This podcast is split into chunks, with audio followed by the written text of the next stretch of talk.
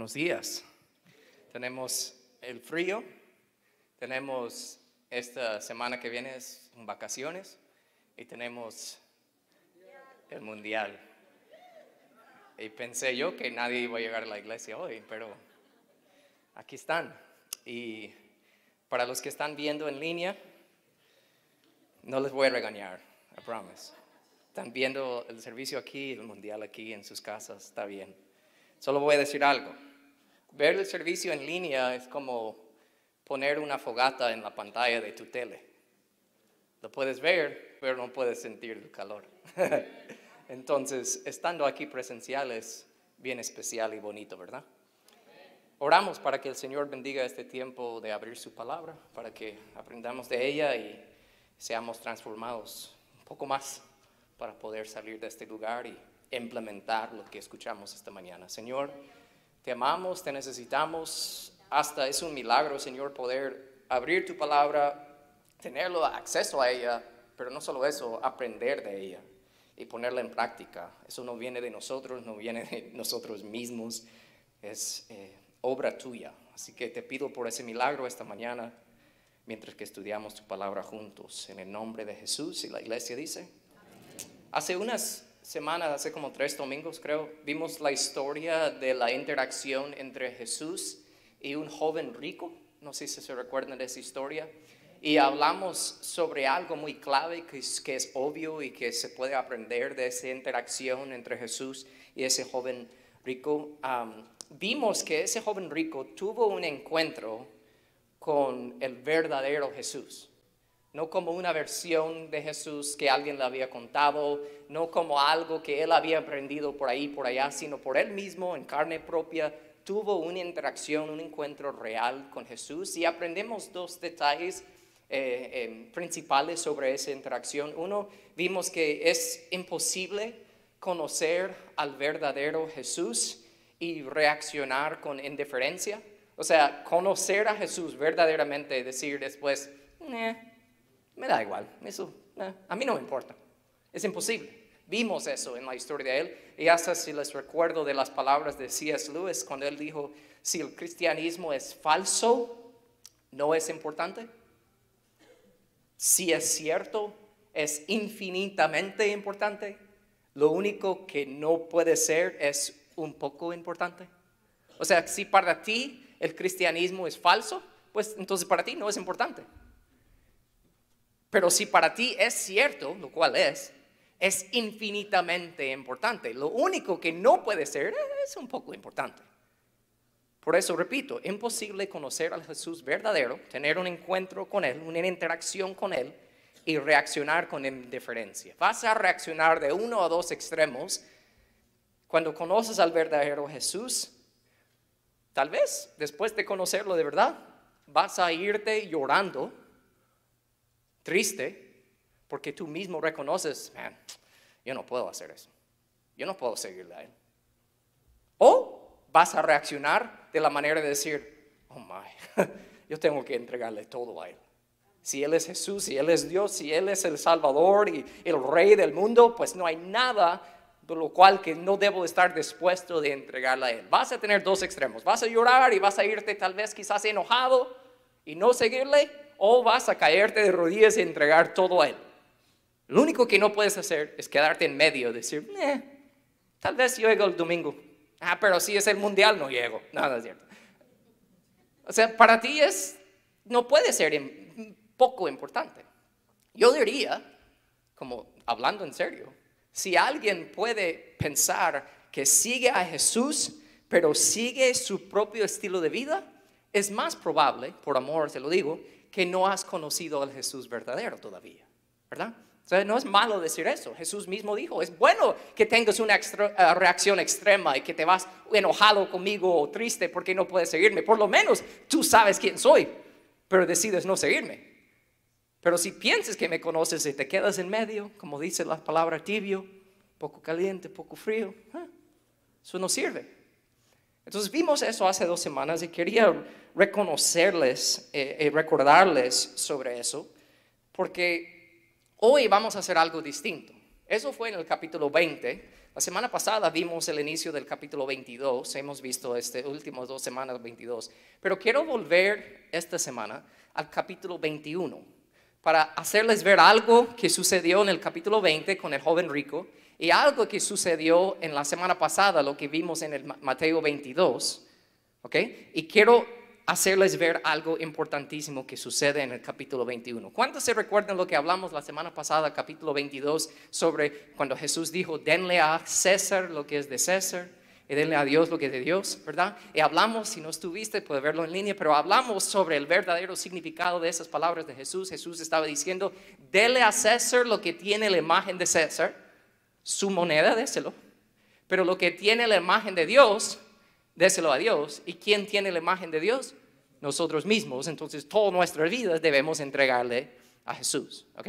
Entonces quiero hablar de esos dos momentos, pero ver algo realmente importantísimo que Jesús estaba haciendo en el capítulo 21 y al hacerlo, quiero hacer o llamar su atención a dos cosas. Primero, para todos que están aquí, quiero darles la oportunidad de saber si en verdad es bueno reconocerlo y evaluarlo en nuestras propias vidas, si de verdad has conocido a Jesús verdadero, porque muchos solo conocen al bebé Jesús, más que viene la Navidad, ¿verdad? Nadie tiene problema con el bebé Jesús, el chiquitín, ay, sí, yo adoro a él, ¿verdad?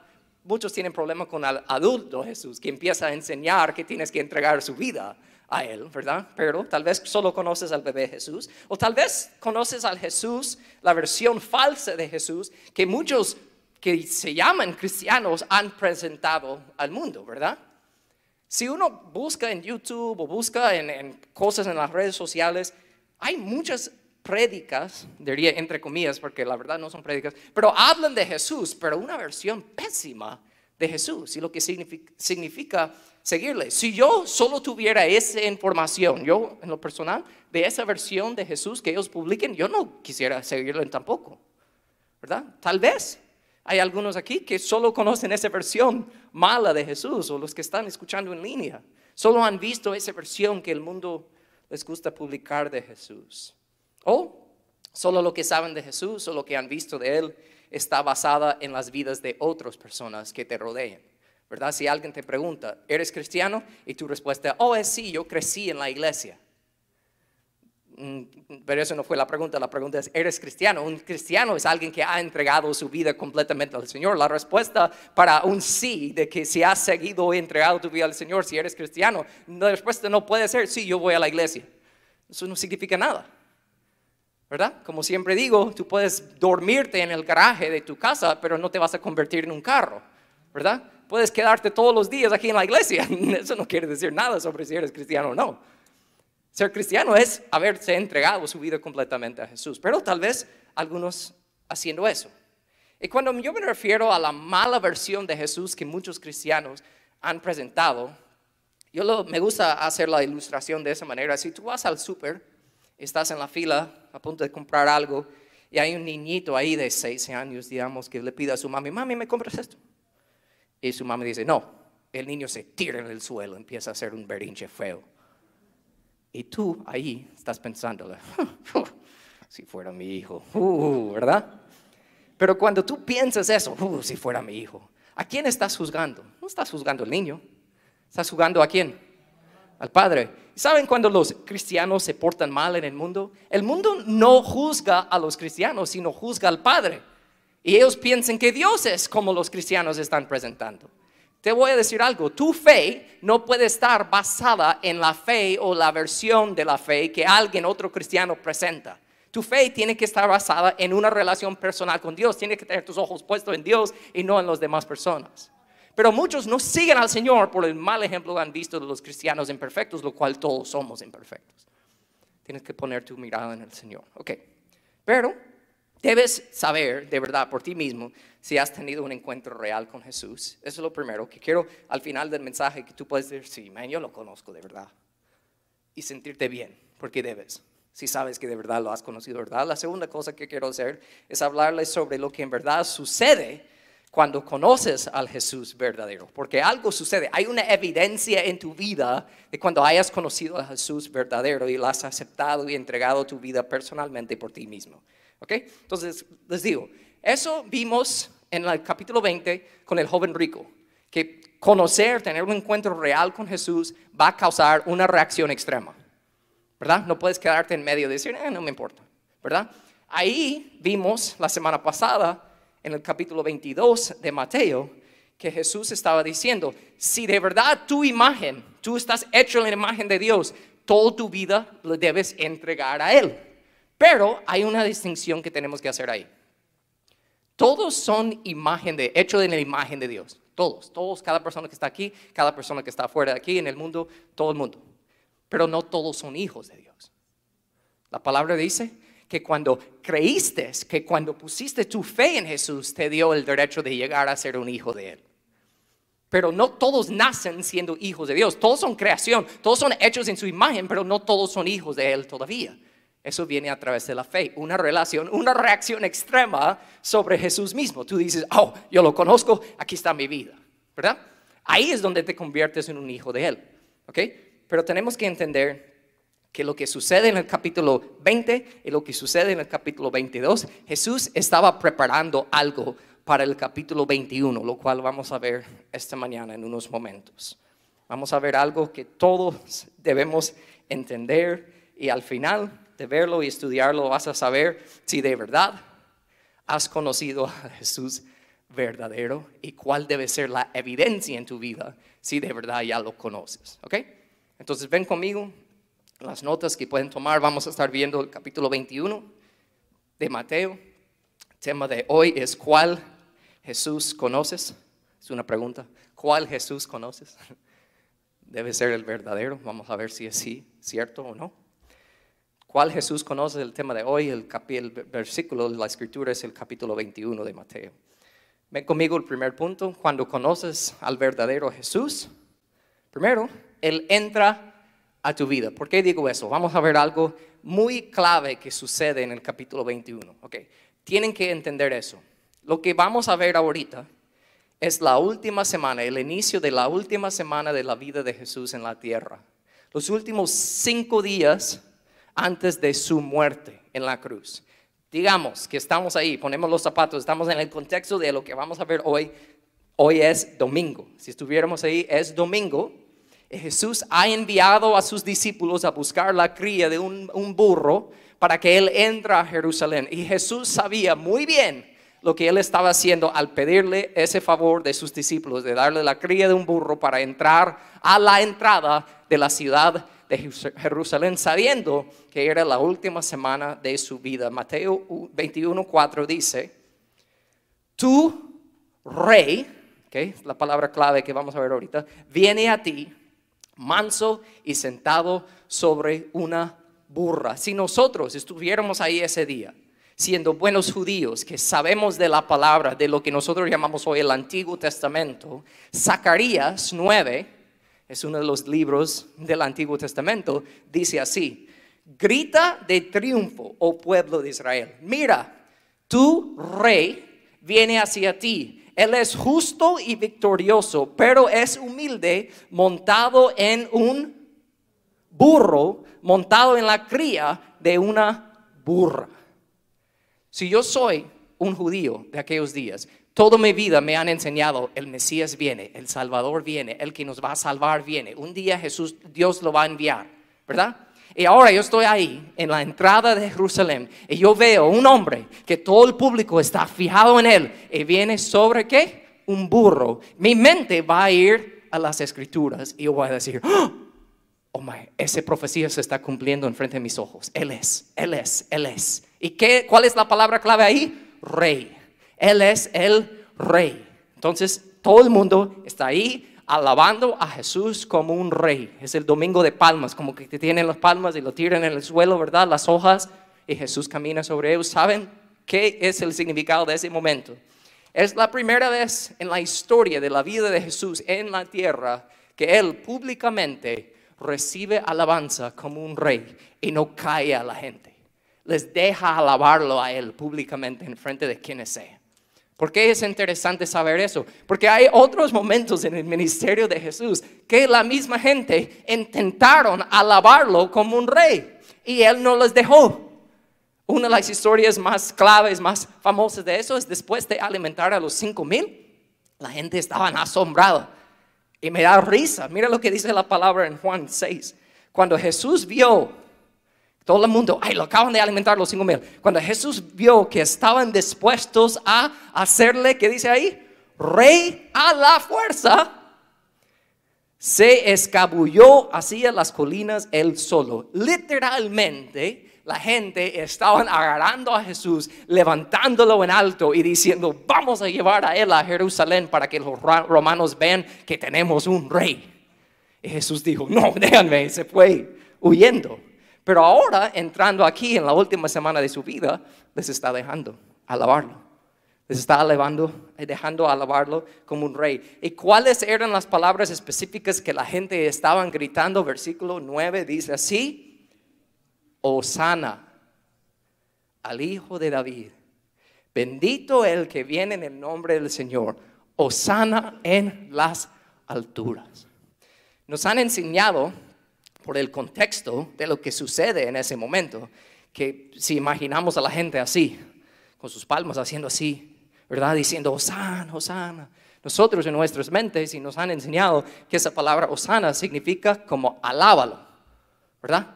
hay que alabarlo, como alabanza, Osana, Osana, en las alturas, alabado sea el rey. Eso no es lo que significa Osana.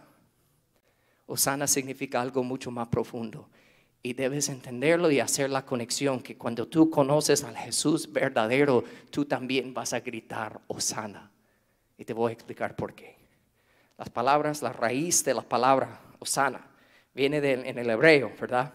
Y tiene dos palabras que se combinan, la raíz de dos palabras que, se combinan para que se tenga su verdadero significado, ¿verdad? Y es lo siguiente, las palabras hebreas vienen así, Yasha es la primera palabra, sana es la segunda palabra, Yasha sana es como se dice en hebrea, Yasha sana, Yasha significa salvar, Yasha significa salvar y sana significa rogar o suplicar. ¿verdad? Y cuando combinas las palabras, saben que en el hebreo tú no leas así, tú leas así. Entonces, salva, suplico, lo juntas y no lo leas salva, suplico, sino suplica, salva. Lo lees de esa manera. ¿Por qué es importante saber eso? Porque la palabra osana, yasha, sana, salva, suplica. Lo lees así, de esa manera, suplica, salva. Es lo que significa cuando alguien grite o sana, lo que de verdad está diciendo es lo siguiente. Te suplico, te ruego con todo mi ser que me salves. Osana no es alabado sea el rey. Es Osana, te suplico que me salvas. Te suplico con todo lo que soy que me salves. Si alguien está gritando y rogando por salvación, sabe esa persona que no puede salvarse a sí mismo. Necesita un salvador. Entonces las personas que estaban gritando, Osana, Osana, estaban diciendo, sálvanos, te suplicamos que nos salvas. Y ese es el primer paso de saber si has conocido al Jesús verdadero. Que no solo dices, ay, Osana, alabado sea mi, Diosito lindo, que a veces yo llego a la iglesia cuando me da la gana y cuando puedo. A veces yo hablo de Jesús en la calle, a veces tal vez una vez en mi vida. No, no, no, toda tu vida lo has entregado a Él. La primera evidencia de que sabes que Jesús es tu rey, que lo has conocido de verdad, el Jesús verdadero, es que Él ha entrado a tu vida. Y la manera que Jesús entra a tu vida es que tú le suplicas que te salve. No es, ah, sí, vamos a ver qué onda con este Jesús, sino de verdad tú sabes lo vacío que eres sin Él. Y te gritas, Osana, te suplico que me salves. ¿Están conmigo? Eso es lo primero. Tenemos que entender eso. ¿Y saben cuál es la primera vez que la palabra Osana es usada en la Biblia? Salmo 118, 25. Traducido del hebreo, ¿verdad? y puesto en la idioma traducción de todos los idiomas que se ha traducido y en el español se lee así, usando la palabra Osana, dice, te rogamos, Señor, por favor, sálvanos. Te rogamos, por favor, Señor, haznos triunfar. Osana. Todo ese versículo 25 Podemos resumirlo en el hebreo, Osana, te ruego que me salves. Es lo primero. ¿Has hecho eso? ¿De verdad? En tu propia vida. ¿Has tenido esa reacción? ¿De verdad? Porque eso es el primer paso de alguien que ha conocido a Jesús verdadero. Esa es la salvación. Solo así el rey entra a tu vida. Muchos quieren que el Salvadorcito Jesús entre a sus vidas, ¿verdad? Pero no quieren el Señor y Salvador, el Rey y Salvador, el que va a venir a su vida y hacer lo que Él quiere, solo lo que a Él le da la gana en su propia vida. Lo le sueltas el control, le das el control de tu vida. Eso es el primer paso. Si sabes que has conocido a Jesús verdadero, tú has hecho eso, lo que acabo de explicar. Osana, te suplico que me salvas. Toda mi vida es tuya. Pero de ahí algo más sucede en este mismo capítulo 21 de, Mateo. Cuando conoces al verdadero Jesús, Él limpia tu vida. Así que Él entra a tu vida primero, de ahí Él limpia tu vida. ¿Por qué digo eso?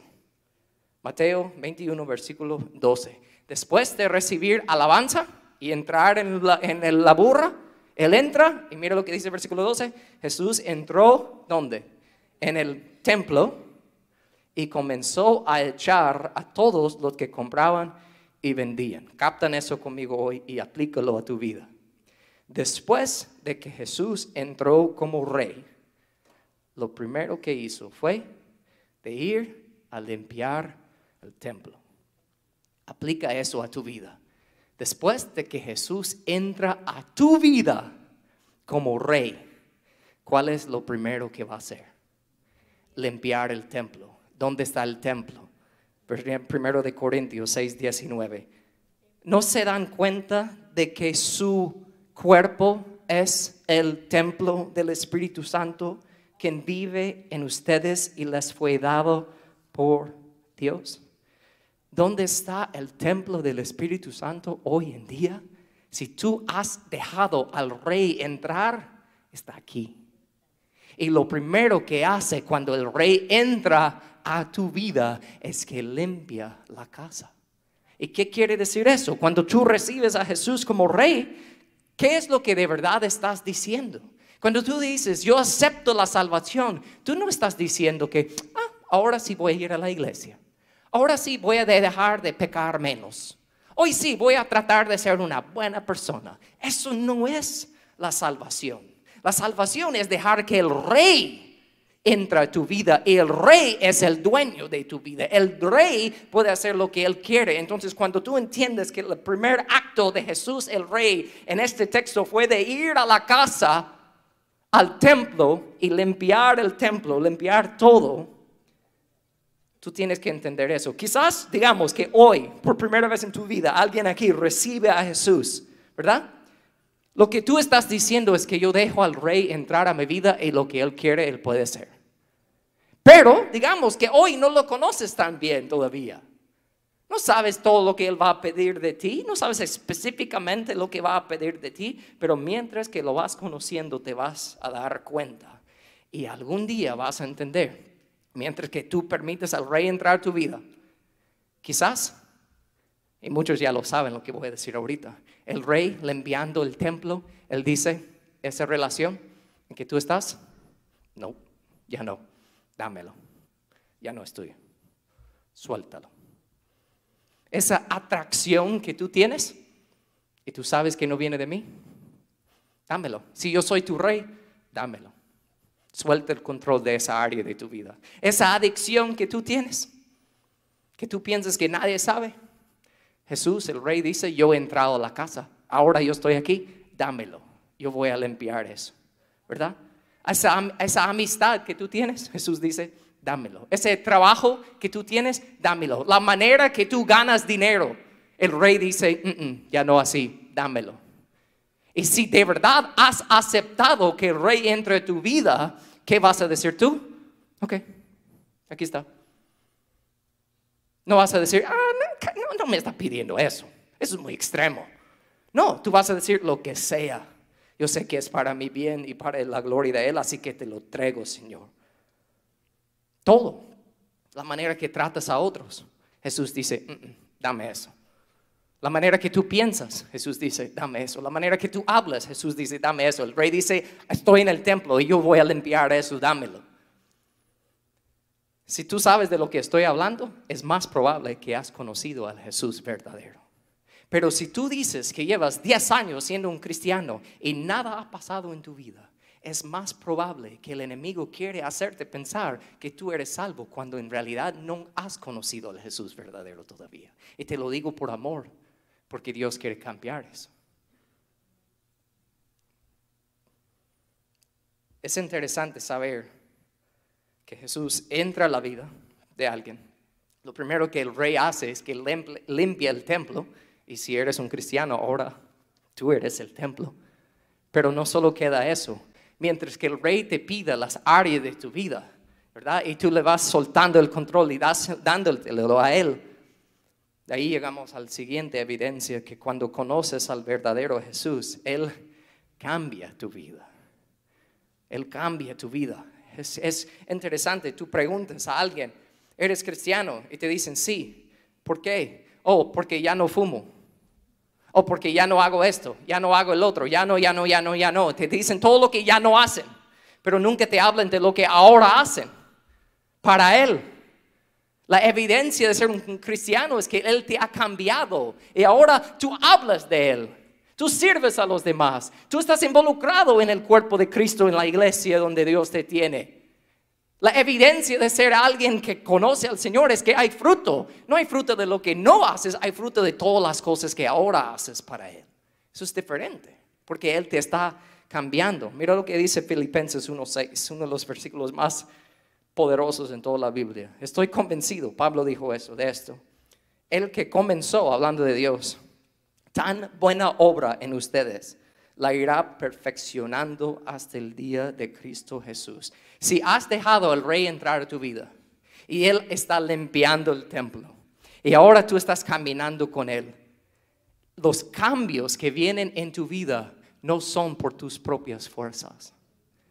Jesús mismo, el Espíritu de Dios en ti es el que te va cambiando.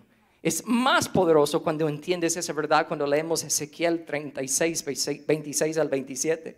Jesús hablando una, profeta, una profecía del futuro sobre la salvación, sobre lo que pasa cuando Jesús entra a tu corazón, el rey entra a tu corazón y te va cambiando. Mira lo que dice, les daré un corazón nuevo y pondré un espíritu nuevo dentro de ustedes.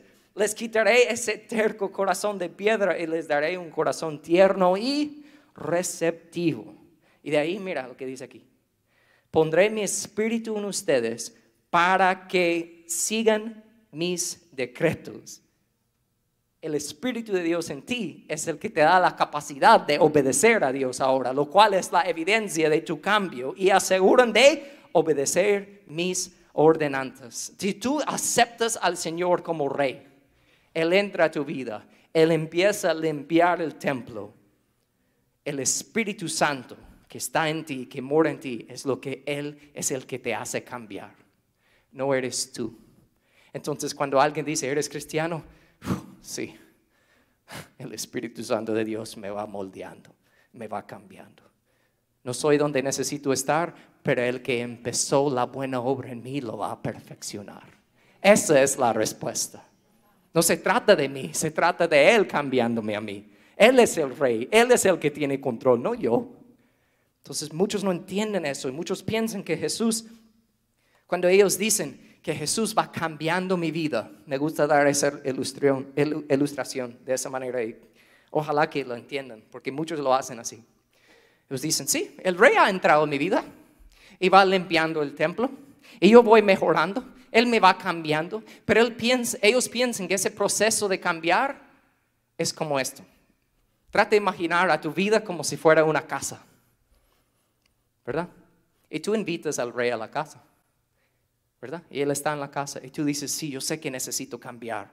Y tú le dices al rey, rey, um, ¿puedes remodelar la casa, por favor? Pero tú dices, con tus planes, tú dices, me gustaría quitar esa pared ahí. Me gustaría poner un cuartito aquí y mejorar el baño aquí. Me gustaría hacer estos arreglos. Me gustaría remodelar esto y aquello. Y Jesús empieza a trabajar. pero no estás siguiendo tus, tus instrucciones. Jesús empieza a tumbar todo, empieza, empieza a tumbar paredes, empieza a quitar puertas. Y tú estás, ¡eh, Jesús, ¿qué estás haciendo! Dije, remodelar. Jesús dice, remodelar. Yo estoy construyendo algo completamente nuevo y no solo es una casita, sino es un palacio, porque yo voy a vivir aquí también. Jesús quiere hacer mucho más de lo que tú piensas. Jesús quiere no solo darte una mejor vida, Él quiere darte una nueva vida. Y cuando tú captes eso, de verdad has captado que Jesús no está en tu vida para remodelar las áreas que tú piensas que sabes que necesitan remodelación, sino que Jesús está ahí para construir algo completamente nuevo y por eso te capta y te impacta aún más. Segundo de Corintios 5, 17, cuando Pablo dijo, de modo que si alguno está en Cristo, ya es una nueva creación. Atrás ha quedado lo viejo y ahora ya todo es nuevo. No es Jesús, mm, yo sé que me falta un poco, me enojo un poco. Puedes remodelar ese enojo en mi vida, remodelarlo. Jesús no quiere remodelar nada, Él quiere reconstruir todo absolutamente. Jesús no solo quiere los síntomas cuando te enojas, los resultados de tu enojo. Jesús quiere la raíz de por qué te enojas. Y puede ser que vas muy atrás en tu vida con mucho trauma y mucho abuso y muchas cosas que has experimentado que estaban fuera de tus manos y que te afecta hoy. Jesús dice, yo no quiero solo el enojo que tú eh, demuestras hoy, yo quiero la raíz de por qué te enojes. Y puedes aplicar eso no solo al enojo, sino a la tristeza, la ansiedad, la adicción, lo que sea. Jesús dice, yo no quiero los síntomas de tus pecados, yo quiero la raíz. Y por eso Él está construyendo algo nuevo. Y cuando tú sabes de lo que estoy hablando, más probable significa que el rey, no solo el salvadorcito, sino el rey, el Señor y Salvador de la creación y de tu vida ha entrado. Y está limpiando todo y está reconstruyendo todo porque tú vas cambiando. No por todo lo que no haces ahora, sino por todo lo que haces para Él. Y ni te das cuenta que estás haciendo eso. Las personas que yo conozco, que son los más ejemplares cristianos, ni saben que son así. Solo están viviendo. Es quienes son, es su identidad. Ellos no manejan un registro de todo lo que hacen, solo viven y sale de ellos naturalmente. Es lo más bonito. ¿Por qué? Porque ellos no tienen el control, sino el rey tiene control. Y eso es de verdad vivir sabiendo que has conocido a Jesús verdadero y déjame decirles que no hay nada mejor. El mundo afuera puede caer, el mundo afuera puede ser el lugar más peligroso, más que da miedo y todo, pero tú estás bien, porque tú sabes cómo termina la historia. Tú sabes cómo va a terminar todo esto. Jesús va a restaurar todas las cosas. Y si de verdad lo conoces verdaderamente, tú sabes que al final no solo es que todo va a estar bien, sino que todo va a ser nuevo. Y vivir así es la mejor vida que hay. Y lo cuento de esa manera. Porque muchas veces, y no sé cómo van a recibir eso, pero yo me he dado cuenta en mis años siendo pastor, no hay que evangelizar todo el tiempo. Hay que re-evangelizar. Porque muchos piensan que han conocido al Jesús verdadero y no es así. Hay que explicar de nuevo, de una manera de verdad bíblica, de Jesús y su historia y quién es Él y lo que Él hace en la vida de saber que ser un cristiano, voy a decirlo así, choca, no tiene nada que ver con venir a la, iglesia. Un cristiano, claro que va a estar en la iglesia, pero no está aquí porque quiere ser un buen cristiano, está aquí porque ama al Señor y quiere servir a los demás. Piénsalo, un domingo aquí en la iglesia no es para ti. ¿What? Nadie dijo amén. Eh, no es para ti. No es para que tú salgas, ay, qué bonito fue ay, qué, bien me siento hoy. Está bien que eso sucede, es parte de, pero no viniste por ti, viniste para alabar al rey.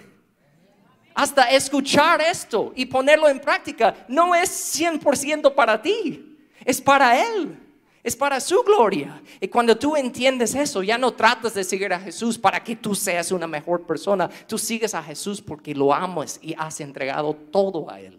Eso es diferente. Eso es lo que Jesús quiere de nosotros, porque para nuestro bien. Y de ahí, por último, solo menciono esto y termino. Si de verdad has conocido al Jesús verdadero, El rey ha entrado a tu vida. El rey está limpiando el templo. El rey está haciendo hasta mucho más de eso. Está construyendo de nuevo toda tu vida por completo. Tú le has soltado el control. ¿Y sabes cuál es una de las evidencias más obvias que de verdad tú has experimentado esas tres cosas? Que el rey ha entrado, que ha limpiado el templo y que te va cambiando. El resultado de eso es lo último. Cuando conoces al verdadero Jesús, Él te envía. Imposible conocer al verdadero Jesús y permanecer sentado en tu vida y no hacer nada. Jesús mismo le dijo a sus discípulos, justo antes de su muerte, les dijo, como el Padre me envió, también los envío a ustedes. ¿Cómo el Padre envió a Jesús? ¿A hacer qué? A servir al mundo, a salvar al mundo. El libro de Lucas, que fue escrito por Lucas, en el inicio dice, te estoy escribiendo todas esas cosas para que sabes todo lo que Jesús hizo en su ministerio aquí en la tierra.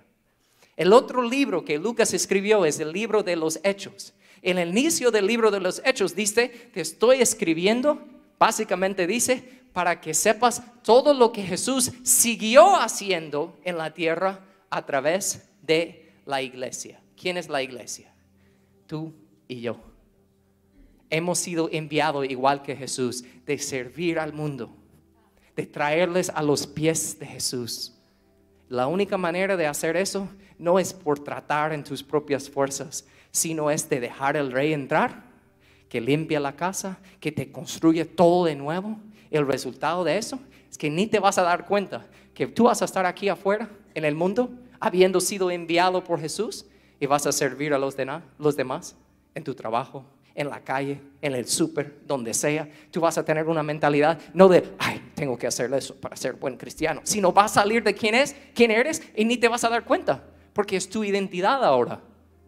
Porque tú ya no tienes control de tu vida, sino Jesús.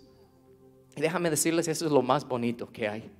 Y en unos años viviendo así, vas a ver atrás en tu vida y vas a decir, wow, de verdad Dios, Jesús me ha cambiado bastante.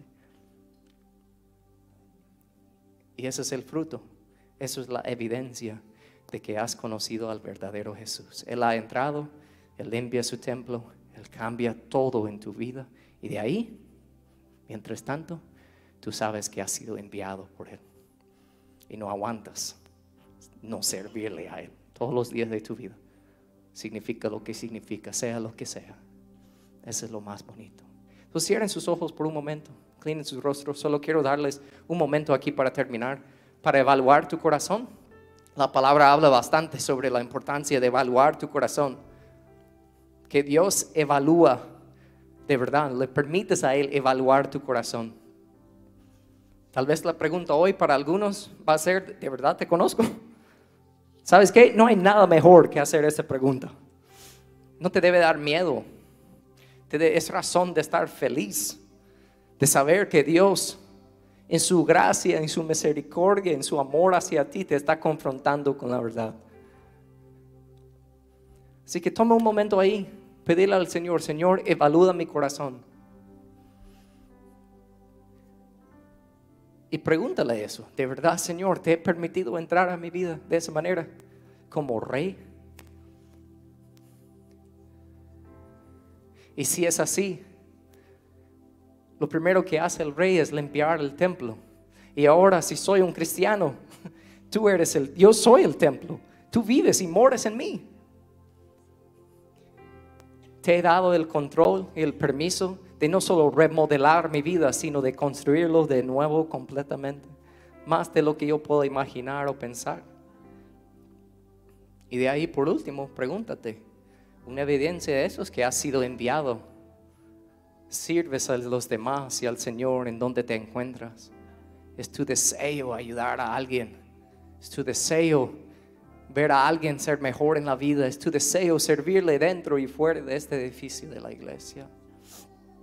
Esas son las evidencias de alguien que verdaderamente ha conocido al Rey de Reyes y Señor de Señores. Y no hay nada mejor que, rendirte todo a Él y rodearte delante de Él ahora, porque dice la palabra en el futuro que todos van a rodearse delante de Él. Es mejor decidir en tu propia voluntad hacerlo hoy mientras que puedes. Así que Padre, en el nombre de Jesús, te damos gracias por tu palabra. Gracias por confrontarnos, gracias por hablarnos, gracias por tu palabra que nunca regresa vacía, que siempre siembra una buena semilla, Señor. Yo te pido que dé fruto. Te pido si hay alguien aquí que ahora sale de aquí cuestionando las cosas, que eso es buenísimo y lo mejor que puede hacer es hablar contigo sobre eso. Tú no eres un Dios de confusión, tú eres un Dios de orden. Tú no quieres que nadie dude si te conoce o no. Es posible saber cada persona por sí mismo si te conoce o no, que empieza hablando contigo. Yo te pido, Padre, que así sea. Y por las personas que saben que te conocen de verdad, ¿cómo va el proceso de cambio? Quizás hay áreas de sus vidas donde saben que han estado tratando de darte el permiso de solo remodelar áreas y no construir de nuevo. Yo te pido, Padre, que hoy sea el día que han sido confrontados con la verdad de que hoy deben decir, Señor, ya me suelto, yo suelto eso, haga lo que quieres en mi vida, te entrego todo a ti, hasta esas áreas, quizás áreas donde nadie más conoce sus luchas, que hoy sea el día que tomen el paso de entregarte todo, porque hemos conocido al Jesús verdadero, te amamos, tú eres todo para nosotros, te necesitamos. En el nombre de Jesús. Y la iglesia dice, amén y amén.